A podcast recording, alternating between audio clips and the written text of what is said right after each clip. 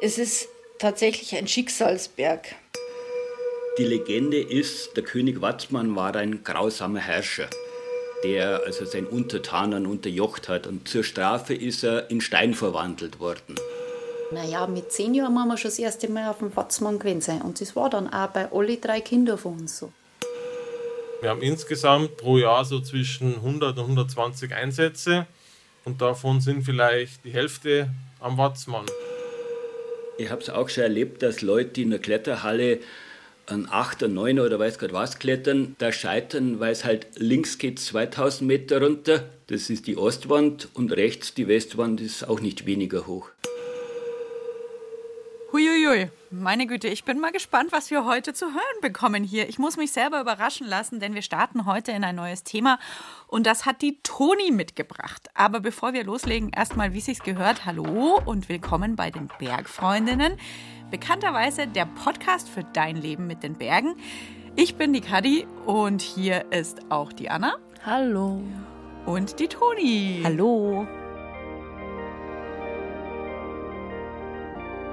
Ja, und es ist Mai und das heißt für alle, die vielleicht nicht so ganz firm mit unserem Konzept sind, dass wir in ein neues Monatsthema starten. Und das wird uns dann also über vier Wochen, also vier Folgen begleiten. Und Toni, wir haben ja gerade schon einen Vorgeschmack bekommen. Hat das Mai-Thema irgendwas mit dem Watzmann zu tun? Zufällig? Nicht ganz. Ich glaube, es wäre ein bisschen unfair, den Watzmann darauf zu reduzieren. Denn im Mai geht es bei uns um alpine Notfälle. Also Situationen in den Bergen, wo uns oder jemand anderem was passiert und Hilfe nötig ist. Ein Thema, das uns alle betreffen kann und deshalb darf es auch bei uns im Podcast nicht fehlen. Wir haben das ja immer schon so ein bisschen am Rande gestriffen. Zum Beispiel beim Thema Selbsteinschätzung, unserem allerersten Bergfreundinnen-Thema oder auch dieses Jahr im Januar, als wir über Lawinen gesprochen haben. Und jetzt soll es aber tatsächlich einen Monat mal ganz gezielt um Menschen gehen, die Hilfe in den Bergen brauchen und vor allem auch um die, die zu jeder Uhrzeit bei jedem Wetter oder fast jedem Wetter, solange es möglich ist, kommen und Hilfe leisten. Toni, du hast ja die Story heute mitgebracht. Was erwartet uns denn da? Eigentlich hast du gerade schon die perfekte Steilvorlage gegeben. Es geht nämlich um jemanden, der Hilfe braucht und um die, die kommen und Hilfe leisten. Ich erzähle euch nämlich eine Geschichte von einer jungen Brandenburgerin, die vor knapp drei Jahren am Watzmann in Berchtesgaden abgestürzt ist. Und dass da jemand abstürzt, kommt leider ein bisschen häufiger vor, ist ja auch eine beliebte Route, die Watzmann-Überschreitung. Wir kennen sie alle oder haben schon mal von ihr gehört. Was den Fall aber zu einem ganz besonderen macht, ist, dass das Wetter kurz nach dem Absturz so schlecht wird, dass einfach stundenlang kein Hubschrauber fliegen kann. Und das heißt für die Bergwachtlerinnen und Bergwachtler, sie müssen versuchen, die Julis, so heißt die junge Brandenburgerin, nur mit ihren eigenen Kräften auf über 2000 Metern zu retten. Und das ist schwierig und das wird ein ganz schöner Wettlauf gegen die Zeit. Oh. Okay. Es war für den Tag unser Grillfest von der Bergwacht geplant. Und dann ist es immer so, dass ja wir Mädels da immer mit Salaten und Kuchen und Nachspeisen halt nur mit auffahren. Das war mein Geburtstag. Ich bin aufgewacht und habe mich gestreckt im Bett und habe mir gedacht, heute ist Geburtstag. Jetzt stehst du dann auf und kriegst deine Geschenke. Es ist Samstag, der 27. Juli 2019 kurz nach 8 Uhr am Morgen in Ramsau bei Berchtesgaden. Wenige Minuten nach Jules Absturz. Ich habe länger geschlafen, weil wir hatten in der Nacht davor auch einen Einsatz, auch im Watzmann-Gebiet. Und ich war gerade am Herrichten und Backen für diesen Grillabend. Und dann ist der Alarm gegangen. Einsatz am Watzmann, abgestürzte Person. 80 Meter Sturz kein gutes Zeichen. Ich kenne halt das Gelände da oben, da geht es halt runter. Also in den meisten Fällen enden solche Abstürze tödlich, aber wenn man noch eine Chance haben will, dann muss man eben schnell sein.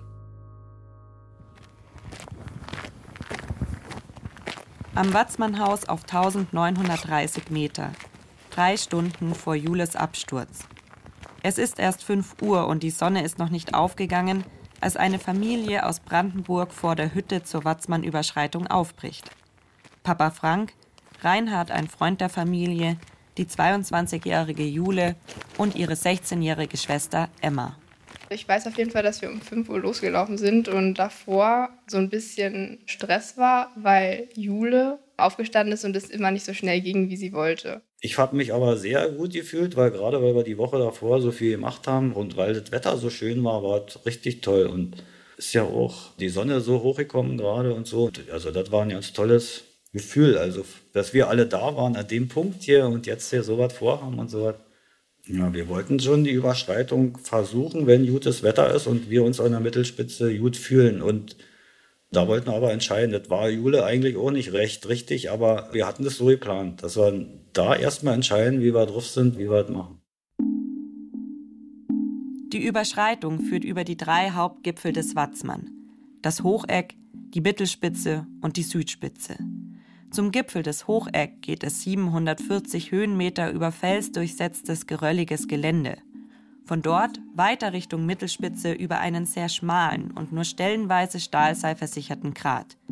Wer ihn gehen möchte, braucht Kondition, absolute Schwindelfreiheit und Trittsicherheit.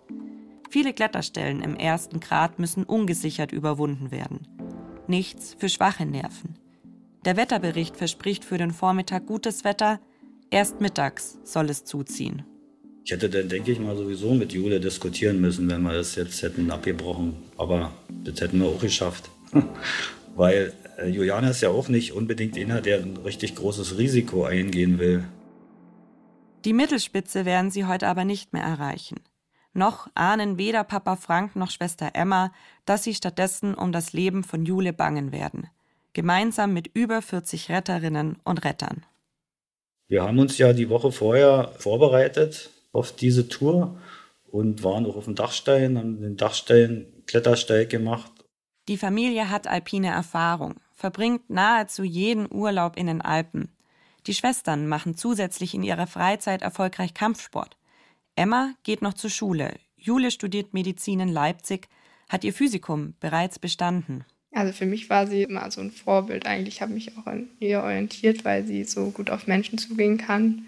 Sie war richtig sozial eigentlich. Und das habe ich immer so an ihr bewundert, weil ich so introvertiert bin. Und ja, das fand ich immer ganz cool. Ich glaube, die hatte schon ein aufregendes Leben. War irgendwie so jemand, der immer ganz vorne mitgemischt hat. Auch in der Schule war sie ja die Beste ihres Jahrgangs. Und naja, und der Klassenlehrer hat auch gesagt, so jemand wie der, äh, die gibt es nur zweimal in zehn Jahren, hat er gesagt. Und äh, war eben auch immer so jemanden, der äh, geführt hat. Irgendwie die Leute äh, haben sich nach ihr gerichtet. Selbst in unserer Familie ist es so gewesen. Die Familie erreicht den Gipfel des Hocheck. Sie ziehen sich ihre Klettergurte an, setzen die Helme auf und starten los über den schmalen Grat in Richtung Mittelspitze. Dann sind wir da runtergelaufen. Papa und Reinhard sind meistens vorgelaufen und wir hinterher. Und dann war halt die eine Stelle, wo Papa und Reinhard mal kurz stehen geblieben sind, wollten ein paar Fotos machen von der Aussicht und so weiter. Und Jule und ich sind halt vorgelaufen. Es musste dann wieder abgestiegen werden, kurz vor der Mittelspritze und dann wieder hoch. Und Juliana klettert über so eine Spalte und ich habe das schon gesehen, dass das nicht unbedingt der richtige Weg sein kann. Und ich habe gedacht, die wird ja sicher gleich umkehren. Das kann ja nicht sein. Und die hat aber keinen Zuck gemacht, ist einfach weiter hochgeklettert. Und dann habe ich dann rübergerufen, komm da mal zurück, du versteigst dich da. Dann war sie aber schon an dem Felsvorsprung, wo dann darunter so ein Kamin war, wo sie dann reingefallen ist.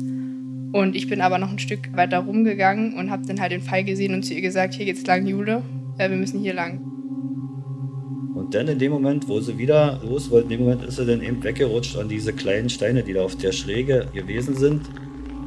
Und dann ist sie auf jeden Fall mit dem Rücken an den Fels und dann mit dem Vorderkörper auf so einem Felsvorsprung in dem Kamin raufgefallen, weiter abgerutscht und hat sich dann weiter gerollt und irgendwann war sie nicht mehr zu sehen. Ja.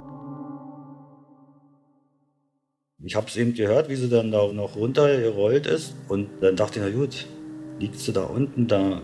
Aber dann haben wir dann eine Weile gestanden und das waren wirklich ein paar Sekunden oder irgendwie so ist es jedenfalls mir vorgekommen. dann hörst du nochmal so einen dumpfen Knall und das war dir dann richtig ins Mark drin gefahren. Also dann wusste ich, das kann dann keiner mehr überleben oder so. so dann war Panik. Nur ein paar hundert Meter von der Absturzstelle entfernt sitzt Johannes Grötsch auf dem Gipfel der Mittelspitze. Johannes ist Bergretter bei der Bergwacht Sulzbach-Rosenberg in der Oberpfalz. Heute ist er privat unterwegs, möchte mit Freunden die Watzmann-Überschreitung machen. Auf einmal hört er Hilferufe. Auf die Frage hin, was ist passiert, abgestürzt. Und recht viel mehr Kommunikation war da auch nicht, weil die einfach gut geschockt waren, alle miteinander. Und dann haben wir wieder umgedreht und sind 200 Meter etwa zurückgegangen. Und dann haben wir Julianas Schwester, ihren Papa und einen Freund der Familie getroffen. Beziehungsweise den Vater haben wir erstmal nicht angetroffen, weil der schon versucht hat, ein Stück in diesen Höhlenkanal nachzuklettern. Eine andere Überlegung gab es so nicht mehr. Ich bin dann eben einfach da in die Spalte runtergeklettert.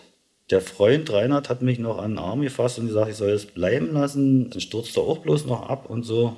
Aber das äh, findet dann keinen Eingang mehr nirgendwo, weil das kann doch jetzt nicht sein, das geht doch nicht, denkst du da, das geht doch nicht. Und du willst es nicht für wahr haben. Dann bin ich eben an den Rand der Höhle und dann habe ich sie eben liegen sehen, da im Schnee, also unterm Schnee. Musste sie trotzdem auch von da aus so eine ganze Weile gucken, bis man sie entdeckt hat. Also einfach sieht man das von der Höhe ja nicht, denn. Ab hier kommt Vater Frank nicht mehr weiter. Jule ist zwischen 50 und 80 Meter an der Ostwand des Watzmann abgestürzt. Er ruft ihren Namen, doch sie bewegt sich nicht. Sie liegt auf Schnee zwischen einem Altschneefeld und einer Felswand. Ersthelfer Johannes. Die kleine Schwester war völlig verzweifelt. Der Freund der Familie war völlig hilflos. Die beiden habe ich dann erstmal vom Grat oder von dem Loch weggenommen. Ich habe gesagt, hier hinsetzen, erst bewegen, wenn irgendein Retter sagt, ihr bewegt euch wieder. Also ich sollte mich dann hinsetzen und was essen. Und ich weiß noch ganz genau, dass ich nichts runterbekommen habe und die ganze Zeit darüber nachgedacht hat, ob Jule überhaupt noch lebt oder eben nicht. Es ist 8.10 Uhr, als der Alarm bei den Retterinnen und Rettern der Bergwacht Ramsau im Tal losgeht. Wenige Minuten nach Jules Absturz. Efi Patol arbeitet in der Krisenintervention der Bergwacht, kümmert sich also in erster Linie um die Angehörigen. Heute ist ihr Hochzeitstag. Mein Mann ist auch bei der Bergwacht. Wir beide sind aus dem Bett gesprungen, haben schnell unsere Tiere versorgt, haben uns gewaschen angezogen und dann ging es runter in die Wache. Und dann haben wir eben immer mehr das Meldebild bekommen, dass eine junge Frau abgestürzt ist und am Schneefeld liegen geblieben ist. Dann haben wir immer so einen bangen Blick an den Himmel geworfen, weil der Nebel so umeinander gezogen ist. Der Grat ist fast nicht mehr zu sehen. Das ist meine absolute Horrorvorstellung. Abstürzen. Oder dass jemand abstürzt. Ja. Also gar nicht so, dass ich abstürze, eher, dass jemand abstürzt. Ja. Echt keine Situation, in der ich stecken möchte. Ja, ich glaube, das wünscht sich keiner, dass einem sowas passiert. Aber worüber ich mir tatsächlich ja, bevor ich diese Geschichte recherchiert habe, noch nie so wirklich Gedanken gemacht habe, ist, was passiert eigentlich, wenn ich in den Bergen einen Notruf absetze? Man ruft ja die 112 an und kommt da erstmal bei der nächsten Notruf-Einsatzzentrale raus. Und wie geht es dann weiter? Ja, ich habe das auch schon gemacht. Dann wird man gefragt, was passiert ist. Und dann wird die jeweilige Bergwacht, die zuständig ist, benachrichtigt und gibt die Infos weiter, weil jede Bergwacht, jede Bereitschaft hat mhm. ja ein eigenes Einsatzgebiet. Wer war das denn jetzt in dem Fall von der Jule, Toni? Also beim Watzmann ist es tatsächlich ein Spezialfall, weil das Gebiet in zwei Bereitschaften aufgeteilt ist. Wir haben es ja jetzt schon gehört. Ein Teil gehört zur Bergwacht Ramsau und der andere Teil gehört zur Bergwacht Berchtesgaden. Und deshalb waren dann auch bei Jules Absturz beide informiert. Und ich glaube, es ist total wichtig, dass man eine richtige Vorstellung von dem mhm. Prozedere hat, dass man weiß, dass da nicht den ganzen Tag die ganze Bergwachtmannschaft bereit sitzt und vor dem Alarmpiepser wartet, dass was losgeht, sondern es ist so, dass immer nur bestimmte Leute wochenweise in Bereitschaft sind und dann in diesen Zeiten nicht in Urlaub fahren können oder überhaupt sich halt im Einsatzgebiet aufhalten müssen, um halt genau. bereit zu stehen, wie der Name schon sagt. Mhm. Und Anna, was du jetzt noch nicht gesagt hast, ist ja, das Ganze ist ja kein richtiger Job, sondern das passiert in den meisten Fällen ehrenamtlich. Also die meisten ja. BergwachtlerInnen sind ehrenamtlich. AmtlerInnen. und das, das hat man ja auch gehört, ne? Der eine hat gesagt, er hat Geburtstag, die anderen hatten Hochzeitstag. Ja. Also die hatten vielleicht irgendeinen anderen Plan oder irgendwas vor an dem Tag, eben in dem Einsatzgebiet und hoffentlich dann ohne mit sehr viel Prosecco anzustoßen, weil das geht dann natürlich auch nicht. Aber das ist nicht ihr Job, es ist ihre Freizeit. Mhm. Es gibt ja auch immer einen Einsatzleiter oder eine Einsatzleiterin, die Bereitschaft hat. Mhm. Und ähm, der oder die ist dann auch der direkte Kontakt eben zur Notrufzentrale über die 112. Also die Notrufzentrale ruft da dann an beim Einsatzleiter. Und der Einsatzleiter hat ganz, ganz viele koordinative und organisatorische Aufgaben, wie bei dem Fall zum Beispiel. Da waren ja dann zwei Bereitschaften. Also es gibt viele mhm. Menschen, die man irgendwie koordinieren muss. Also eben Mannschaften zusammenstellen, mhm. Einsatzabläufe planen, durchgehen und sonstiges. Und gerade eben an dem 27. Juli beim Absturz von Jule war das auch ein sehr wichtiger Job. Und der diensthabende Einsatzleiter von Ramsau ist an diesem Tag der Josef Niedermeyer. Ich habe mich dann quasi angezogen, bin dann rüber in die Wache, habe als erster mit der Leitstelle telefoniert. Das nächste, was ich dann gleich gemacht habe, bei der Leitstelle einen Hubschrauber angefordert, um möglichst schnell am Einsatzort sein zu können. Aber auch Josef sieht den aufziehenden Nebel und ihm wird klar, dass heute wird ein komplexer Einsatz. Wäre jetzt kein Nebel gewesen und auch kein zu starker Wind, dann fliegt da der Hubschrauber hin, lädt einen Arzt und zwei Bergretter aus. Die packen die Patientin in den Bergesarg ein. Zehn Minuten später kommt der Hubschrauber wieder, holt den Arzt mit dem Bergesarg ab und die Patientin ist auf dem Weg zum Krankenhaus. Das Ganze dauert vielleicht eine halbe, dreiviertel Stunde. Ja, dann ist das erledigt. In dem Fall war es halt klar, die Einsatzstelle ist im Nebel. Der Hubschrauber kann nicht hierher fliegen und damit ist es halt ein bodengebundener Einsatz dieser bodengebundene Einsatz, der ist halt wahnsinnig materialintensiv, der ist zeitintensiv und der fordert wahnsinnig viele Einsatzkräfte. Josef soll die Einsatzleitung auf dem Grat übernehmen, während sich unten im Tal ein Kollege um alles andere kümmert. Josef steigt in einen Helikopter, aber der Hubschrauber konnte schon gar nicht mehr bis zum Gipfel fliegen, sondern der musste uns 100 Meter circa unterm Gipfel aussteigen lassen weil der Gipfel schon im Nebel war. Also der Hubschrauber konnte die Einsatzstelle gar nicht anfliegen.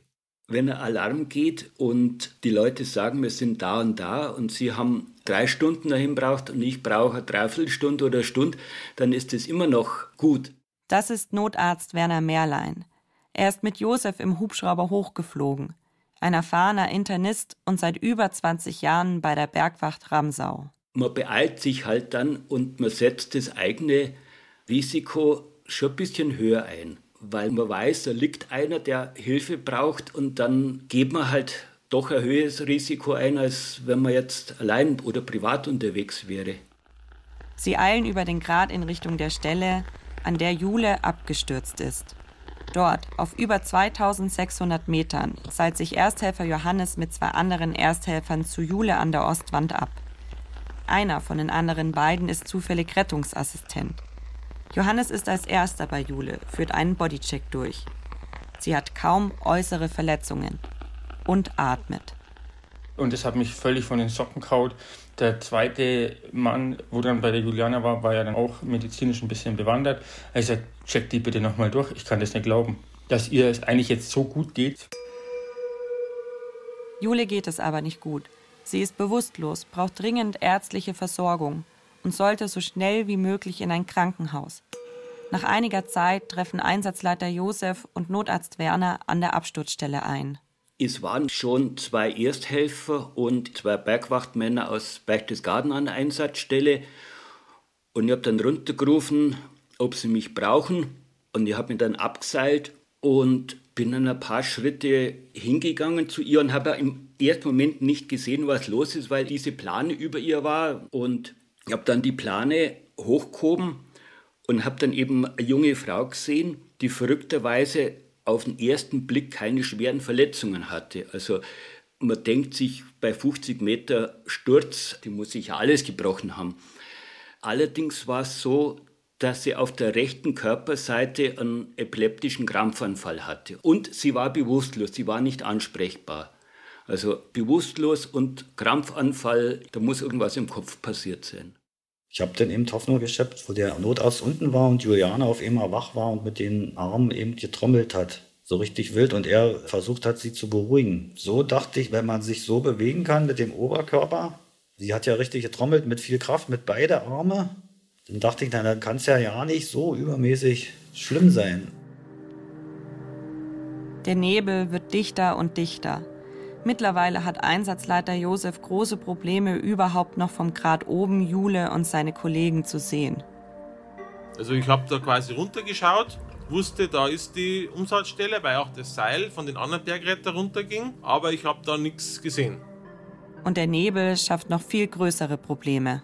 Wie bringen wir jetzt die Patientin weg von hier? Weil es war klar, durch den Nebel kann der Hubschrauber nicht hierher fliegen und sie aufnehmen. Man weiß, okay, jetzt lebt er noch der Patient. Es kann sein, dass er in einer Stunde oder in zwei nicht mehr lebt. Also ist irgendwo ein Druck da. Auch wenn man das vielleicht rational gar nicht so will oder zulassen dürfte, dass dieser Druck da ist, weil es ja die Eigensicherheit gefährdet, der ist automatisch da.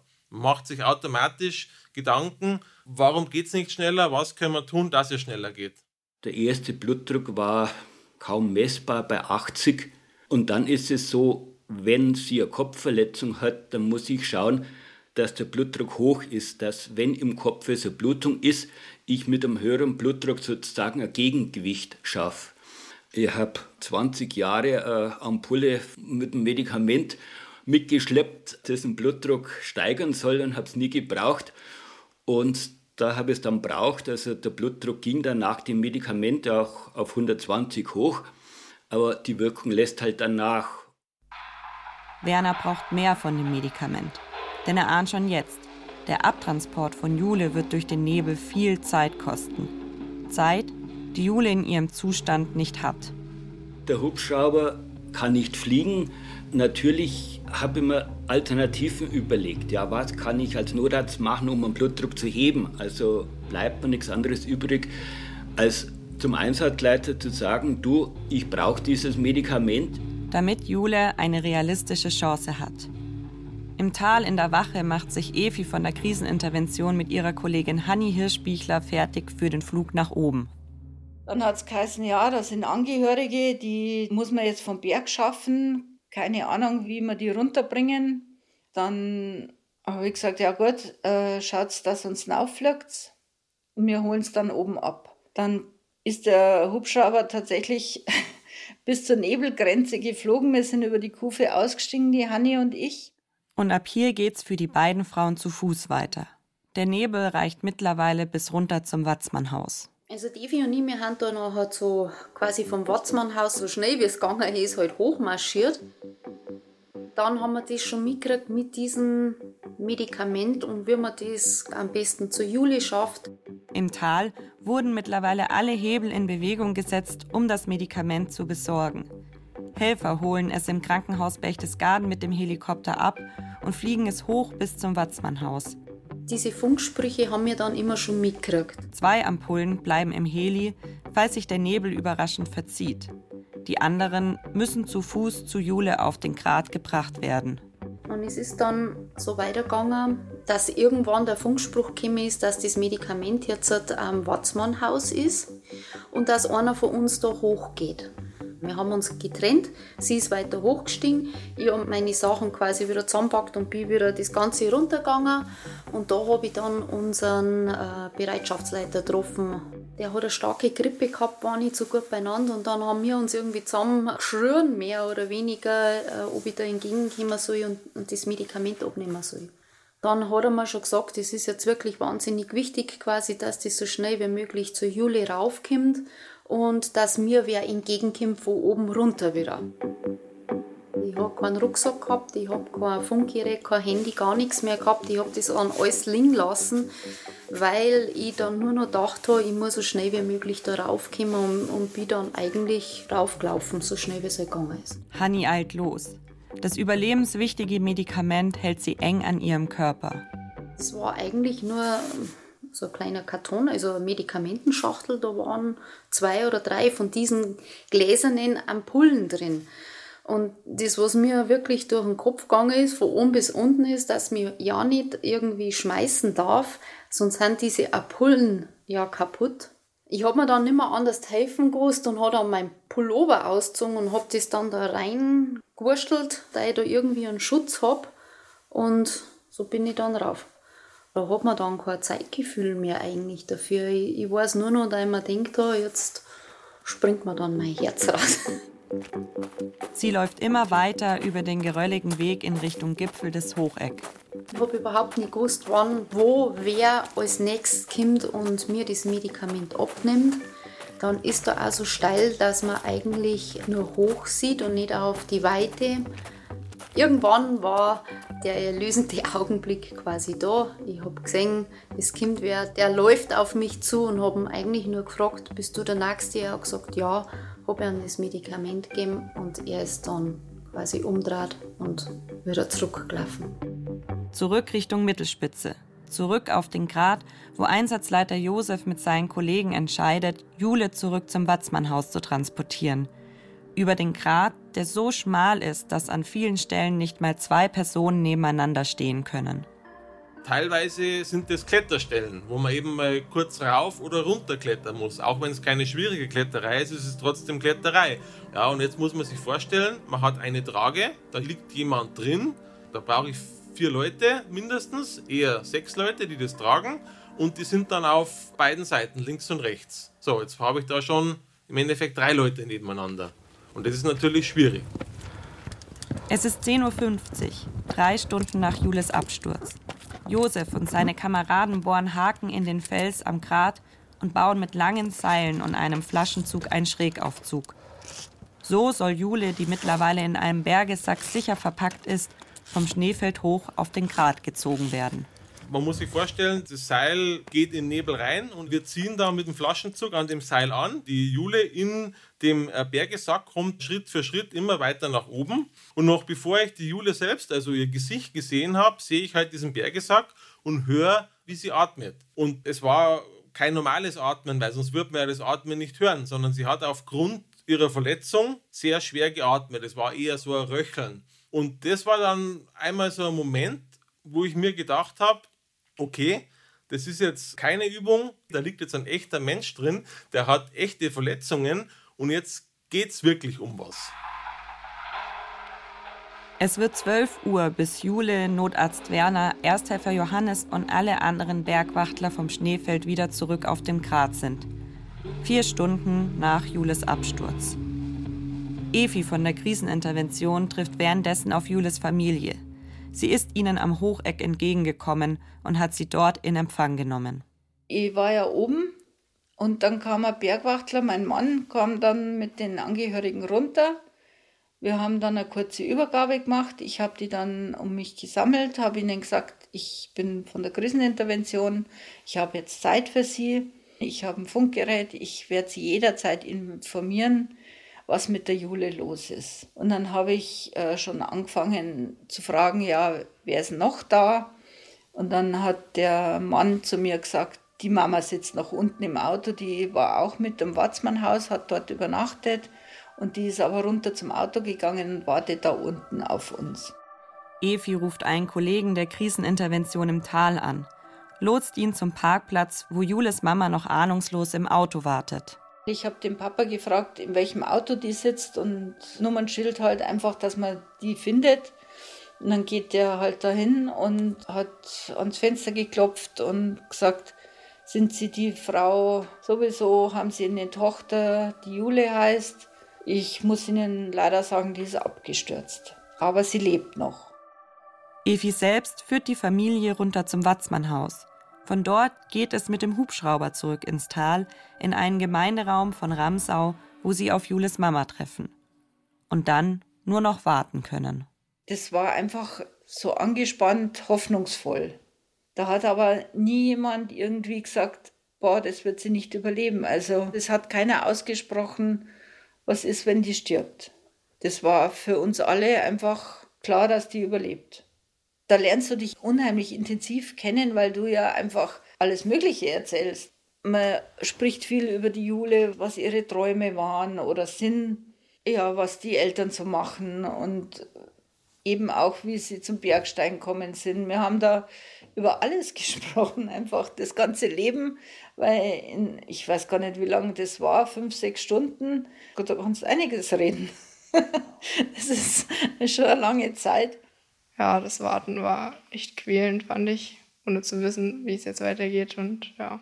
Emmas Gedanken kreisen nur um ihre Schwester. Ich glaube, ich habe gar nicht viel geredet. Die haben mich nur die ganze Zeit gefragt, ob alles in Ordnung ist, weil ich so kreideweiß im Gesicht war und so haben mir auch die ganze Zeit was zu essen angeboten, aber ich wollte nichts. Aber auch für Efi und die anderen Bergwachtlerinnen und Bergwachtler wird das Warten zu einer Zerreißprobe. Wir haben halt schon immer gehört vom Einsatzleiter, welches Material brauchen wir oben noch, wie weit sind sie, sind sie schon über den Grad drüber. Was ganz wichtig an dem Tag war, wo ist die Nebelhöhe? Das war der Wahnsinn einfach. Da war der Nebel um den Watzmann rum, wie wenn er das irgendwie verstecken müsste oder keine Ahnung. Ich weiß nicht, das war fürchterlich. Und dann hat wieder irgendwo was aufgerissen. Dann hat der Hubschrauber wieder versucht, dass er da durch die Nebelwand durchkommt und dann ging es wieder nicht. Also das war immer so ein Auf und Ab und ich wusste halt vom Meldebild, dass das Mädel so schnell wie möglich in die Klinik muss. Boah, das finde ich die allerschlimmste Vorstellung, dass man da unten sitzt, nur so halb genau weiß, was da oben passiert mhm. und nur abwarten kann. Mhm. Mhm. Was für ein krasser Aufwand. Das klingt jetzt ein bisschen komisch, ne? Mhm. Aber es ist echt krass, was die organisiert haben. Ja, mir wird auch gerade klar, wie da dann 40 rettende mhm. Personen zusammenkommen, weil mhm. alle, also allein für das physische Prozedere, mhm. also wenn er sagt, dass vier, eigentlich eher sechs Leute benötigt werden, um die mhm. Trage zu tragen, dann weiß man ja schon, das sind super viele. Dann kommt noch diese ganze Infrastruktur drumherum dazu, der Medikamentenstaffellauf, mhm. weiß nicht, wie ich es sagen soll. Und dann sind ja auch wirklich einfach also das ist ja ein Riesenteil der Arbeit, BergwachtlerInnen, die sich um die Angehörigen mhm. kümmern. Diese andere Seite, das ist ja auch sehr, sehr betreuungsintensiv. Das checke ich mhm. gerade erst so richtig. Also zum Glück weiß ich nicht aus wirklich eigener Erfahrung, wie es sich anfühlt, Angehörige zu sein. Aber ich war mal bei einer größeren Rettungsaktion Ersthelferin und da so ein bisschen involviert. Und da habe ich das auch so gemerkt, wie gebeutelt die Angehörigen sind. Das mhm. ist so krass, weil Jetzt in Jules Fall ist es ja auch ganz deutlich, das ist einfach keine Situation, die schnell vorbeigeht. Das dauert mhm. ja ewig. Absolute Ausnahmesituation, ja. Und bei der Jule ist es ja die Efi, die sich da um die Angehörigen mhm. kümmert. Und was ich mich gefragt habe, ist, also es ist einfach eine Bergwachtlerin, mhm. klingt jetzt komisch, oder hat die eine Zusatzausbildung? Also mhm. ist die irgendwie darauf vorbereitet? Weil ich wäre ja schon völlig überfordert. Wie gehst du mit den Angehörigen denn um? Also ich glaube, da muss man sagen, dass das Kriseninterventionsteam ja nicht bei jedem Bergunfall erstmal kommt. Die kommen mhm. dann wirklich nur, wenn es eben tödlich tatsächlich endet oder eben stark psychisch belastend ist auf irgendeine andere Art und Weise. Bei der Jule ist es ja jetzt der Fall, dass man noch nicht so richtig weiß, wie es ausgeht. Und eben dieses Kriseninterventionsteam oder auch Kriseninterventionsdienst genannt, sie nennen sich selber die Kittler, ähm, sind auch ehrenamtliche Bergwachtlerinnen und Bergwachtler. Also die mhm. haben auch eine Bergwachtausbildung, aber haben dann eben noch diese Zusatzausbildung mhm. in Krisenberatung und sind dann quasi da, um eben die psychische erste Hilfe mhm. zu leisten. Und die die Evi, die ist sogar die Leiterin des Kriseninterventionsteams Berg, der Bergwachtregion Chiemgau und kümmert sich eben an dem Julitag um Emma, die Schwester, den Papa Frank und auch den Freund der Familie Reinhard und auch die Mama, die jetzt ja dazugekommen mhm. ist. Während oben am Grat sich eben die anderen Bergwachtler und der Bergwachtnotarzt Werner um die Jule kümmern.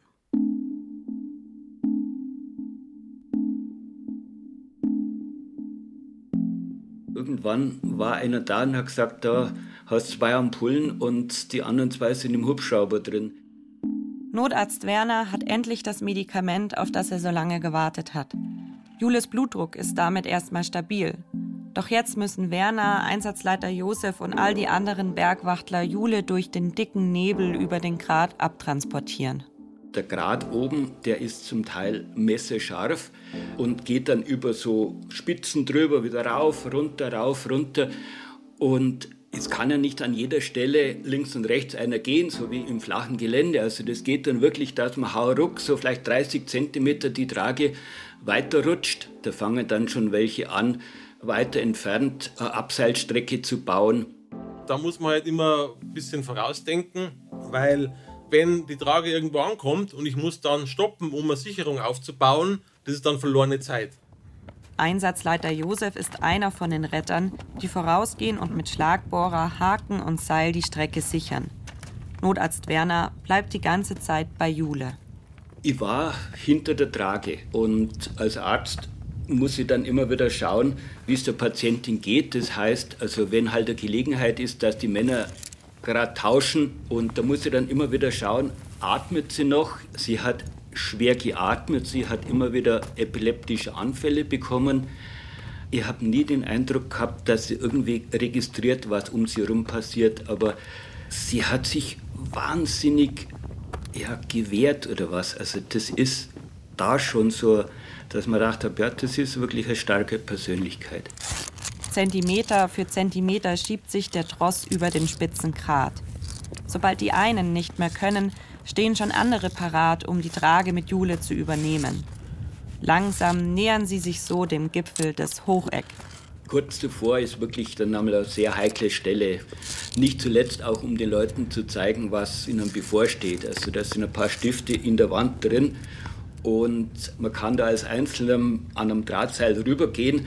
Aber wie bringt man eine Person und acht Leute darüber? Und das dauert einfach. Das ist einfach und auch körperlich einfach eine wahnsinnige Belastung. Und danach kommen halt so Geröllfelder und da sind wir wie die Zombies runter. Also da ist man einfach fix und fertig. Es ist 15.06 Uhr, als sie am Hocheck ankommen, sieben Stunden nach Jules Absturz. Im Tal wartet Jules Familie gemeinsam mit Efi von der Krisenintervention auf ein positives Zeichen von oben. Efi denkt an Jule, aber auch an all die Retterinnen und Retter, die auf über 2000 Metern seit Stunden versuchen, Jules Leben zu retten. Du bangst ja für die auch mit. Hoffentlich passiert nichts. Hoffentlich bringen sie das Leben drunter, weil alles andere wäre ja der Wahnsinn, wenn du so über Stunden versuchst, ein Leben zu retten und der stirbt dir dann in der letzten Minute. Das, das geht einfach gar nicht. Achteinhalb Stunden nach Jules Absturz kommt endlich die erlösende Nachricht von oben. Der Himmel reißt auf. Die Bergwachtler bei Jule haben optimale Sicht auf das Watzmannhaus. Und das heißt, der Hubschrauber kann Jule abholen. Als wir gehört haben, dass jetzt der Hubschrauber endlich die Jule aufnehmen konnte, das war eine Erleichterung. Wir haben uns alle gefreut. Das war der Wahnsinn. Also da ist wie wenn jetzt ist die Jule gerettet. Oben am Grat lässt sich Notarzt Werner mitsamt Jule über ein Seil zum Helikopter hochziehen und fliegt los in Richtung Krankenhaus. Man hängt dann außen am Hubschrauber dran, über der Kufe, und in dem Moment ging dann eben der Regen los. Das war ja den ganzen Tag immer die Angst, eben wenn Regen kommt, dann wird alles glitschig und so weiter. Und ich muss ja immer nach vorne schauen zum Kopf von der Patientin und dann ist mir der Regen so richtig ins Gesicht klatscht und dann hat der Windenoperator, also der am Polizeihubschrauber die Winde bedient, hat dann die Hand hingehalten, damit ja, der Regen abgeschirmt ist und da, da habe ich zum Heulen angefangen. Weil dann die Spannung einfach nachlässt und man ist da körperlich und psychisch einfach ja, fertig und wenn man halt das Gefühl hat, man kann jetzt einmal loslassen, dass mir dann wirklich die Tränen kommen. Es ist 16.50 Uhr, als Jule im Krankenhaus in Salzburg ankommt, fast neun Stunden nach ihrem Absturz. Sie wird direkt notoperiert. Durch den Sturz ist ihr Schlüsselbein gebrochen, große Teile ihres Gehirns sind abgestorben. Was das für sie genau bedeutet, kann jetzt noch niemand sagen. Aber sie lebt. Insgesamt waren bei Jules Rettung Frauen und Männer der Bergwachtbereitschaften Ramsau, Berchtesgaden, Marktschellenberg, Grassau und Traunstein beteiligt. Auch die Landespolizei und die Bundespolizei unterstützten mit Hubschraubern. Im Einsatzbericht stehen rund 40 Namen. Wie viele Helferinnen und Helfer es genau waren, kann niemand sagen. Denn viele Bergwachtlerinnen und Bergwachtler sind gekommen und standen bereit, obwohl sie nicht im Dienst waren. Ich glaube, so große Einsätze, die verändern immer ein Team. Dass da sehr viele Organisationen dann so Hand in Hand arbeiten können, wenn es darauf ankommt, das ist schon bemerkenswert. Sowas verbindet natürlich. Man hat einfach gemerkt, dass jeder versucht, sein Bestes zu geben, egal was das war. Ob das der ist, der wo herunten einen Kaffee kocht oder der wo Fahrdienst macht, bis zu dem, der wo oben die schwierigsten Seilverknüpfungen macht. Das war ein wahnsinnig intensiver Einsatz, weil man viele Höhen und Tiefen im Gefühlsleben hatte und weil es gut ausgegangen ist im Prinzip.